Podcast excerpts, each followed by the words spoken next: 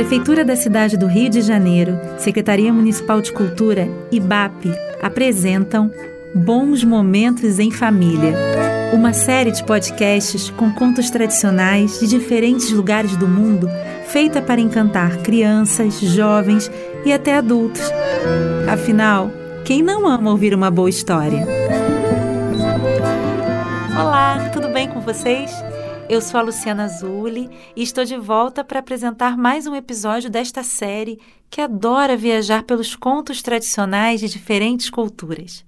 Desta vez, nossa viagem vai ser para dentro da floresta amazônica, mais precisamente para as terras do povo Sateré Maué, que vivem próximos aos rios Madeira e Tapajós.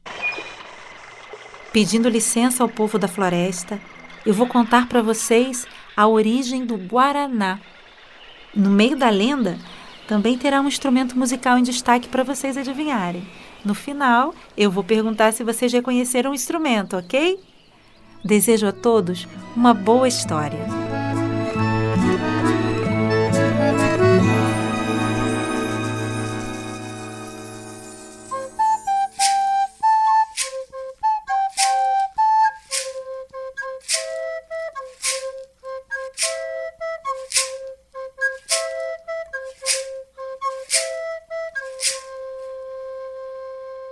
Conta a lenda que lá na longura do tempo, no comecinho de todas as coisas, só existiam três irmãos.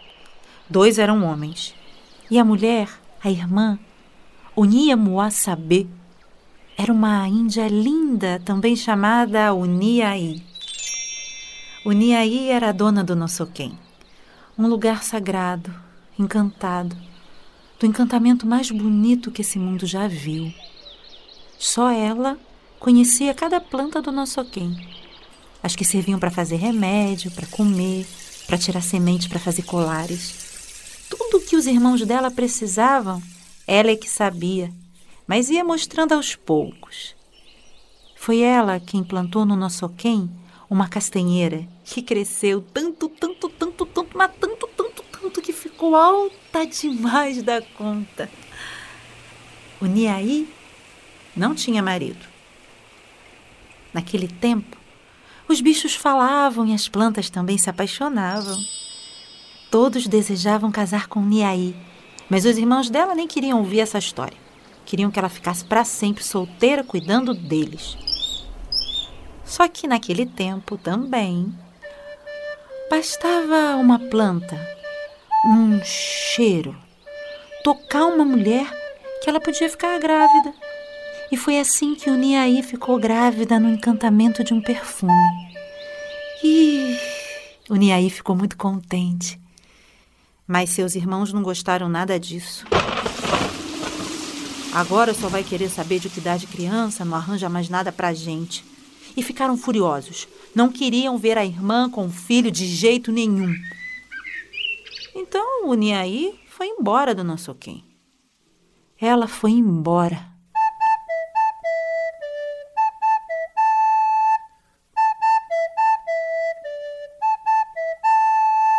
E olha que nesse tempo, a castanheira que ela tinha plantado, e a castanheira já tinha espalhado a sua copa como um céu verde. E se alguém olhasse para cima, era bem capaz de nem conseguir ver o azul. Ia só ver mesmo. Era o verde dos galhos. E os seus galhos estavam cheios de ouriço, que são como umas caixinhas que você abre e tem uma surpresa dentro. E sabe qual é a surpresa que está dentro? é a castanha. É, mas o Niaí foi embora sem provar das castanhas. O Niaí fez sua casa bem longe do nosso quem, perto de um rio. Seu filho nasceu forte e bonito. E todos os dias ela dava banho no filho com a água do rio. E enquanto dava banho no filho, cantava, e enquanto cantava, o menino crescia e o menino foi crescendo cada dia mais forte e mais bonito. O Niaí vivia contando para ele as histórias do Nossoquém. Contava das plantas que davam para fazer remédio, para comer, para tirar sementes, para fazer colares. Contava o segredo dos bichos. Contava também ah, da, dos amores das plantas. das flores. E, claro, falava também dos irmãos dela, que tomaram conta do nosso quem. Tomaram conta de tudo, inclusive da castanheira que ela tinha plantado. Aí então, ai, o Niaí aí se animava e começava a contar da castanha, da beleza dos galhos, das flores e da. Hum, e das castanhas que deveriam ser saborosas.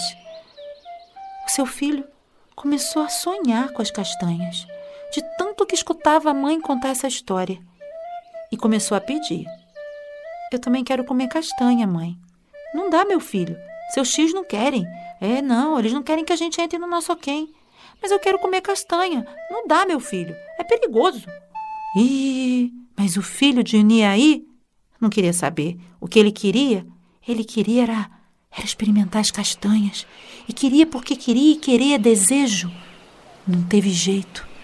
Foram. A mãe atendeu o filho e um dia eles entraram de mansinho no nosso quem. Subiram na castanheira, pegaram ouriços, desceram, quebraram os ouriços, tiraram as castanhas, fizeram uma fogueira, assaram as castanhas, comeram as castanhas. Hum, e saíram sem que ninguém os visse. Aconteceu depois que a cutia, passando por ali, viu debaixo da castanheira as cinzas da fogueira e foi correndo contar para os irmãos de Uniaí. Um deles não acreditou muito na cutia, não. Mas o periquito viu e a arara confirmou. Então, eles mandaram o macaquinho boca roxa tomar conta da castanheira. Se aparecer alguma gente, algum menino subindo na castanheira, pegue e dá sumiço. Foi isso mesmo que o irmão da Uniaí falou pro macaquinho boca roxa. A Uniaí estava tranquila. Ela sabia que se ela estivesse perto do filho, nada ia acontecer com ele. Só que no dia seguinte, o filho de Uniaí Quis comer castanho de novo. Só que dessa vez resolveu ir sozinho. E foi, devagarinho, quando a mãe estava distraída no rio. Ele foi para o nosso quem. Entrou lá, no nosso quem. Subiu na castanheira e começou a pegar ouriços. E foi nessa hora que o macaquinho boca roxa viu o menino. O macaquinho estava escondido entre os galhos da castanheira. Ele pegou seu arco preparou e disparou a flecha. Caiu um montão de castanhas no chão e, junto com elas, o menino. Nesse momento, o Niaí sentiu a falta do seu filho e saiu correndo para o Nossoquém. E correu, correu, correu, correu, correu, correu mais que podia. Mas já encontrou seu filho sem vida nenhuma. Soprou, soprou, nada. Aí chorou. Chorou muito e triste. Triste, chorou tanto. Mas da tristeza fez a força. O Niaí falou: Seus tios fizeram isso. Queriam você desse jeito, sem vida. Mas não será assim. De você faço a planta mais poderosa que já se viu e plantou o filho na terra como uma semente, para que virasse uma planta forte de fazer remédio. Ai, só ela entendia assim das plantas. E enquanto plantava, chorava e cantava.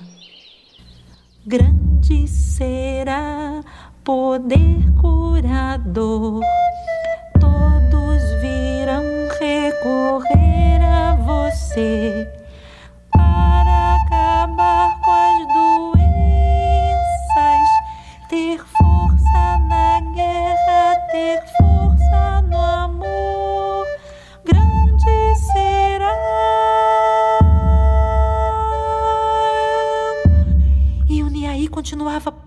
cantando e cantando, e assim acabou de plantar o filho na terra e depois foi embora. Só que ali, onde ela plantou o filho, um vento mágico passou.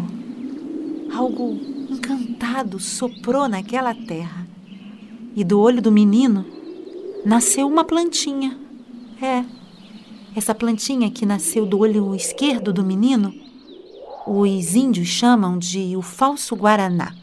É, os índios chamam de Guaraná-Ope. Depois do olho direito, nasceu outra plantinha. Do olho direito nasceu o verdadeiro Guaraná que os índios chamam de Guaraná-Cecé. Por isso que o Guaraná, se você for ver o fruto do Guaraná, ele é assim, que nem olho de gente. No outro dia, o Niaí foi ver a planta que tinha plantado.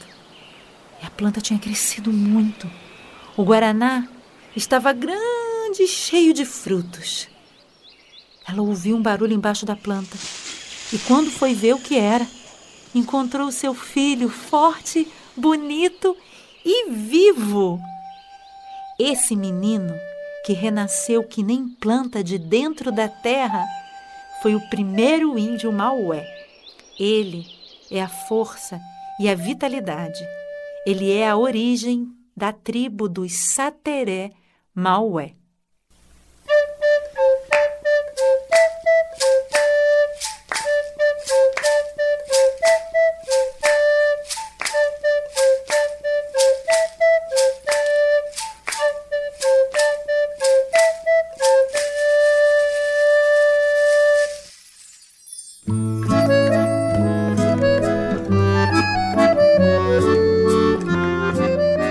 Essa é a versão da origem do Guaraná pelos índios Sateré Maué. Mas há também versões contadas por outros povos indígenas de outros territórios do Brasil. Vale a pena pesquisar, hein? E o instrumento musical? Adivinharam? Isso! O instrumento é a flauta doce. Bom, foi um prazer dividir esse conto com vocês. E como a tradição popular costuma terminar as histórias, assim eu ouvi assim eu contei. Assim me contaram, assim vos contei. Curadoria Ana Brits. Roteiro e narração Luciana Zulli. Gravação de voz Márcia Dornelles. Trilha musical Rodrigo Ferreiro. Sonoplastia e edição final Gustavo Correia. Ilustração Renato Marques. Design gráfico Marlos Vaz. Produção artística Magalona Produções. Patrocínio Prefeitura da Cidade do Rio de Janeiro, Secretaria Municipal de Cultura, via incentivo do ISS. Empresa incentivadora BAP. Apoio Grupo Rian. Realização Aloha Consultoria e Eventos.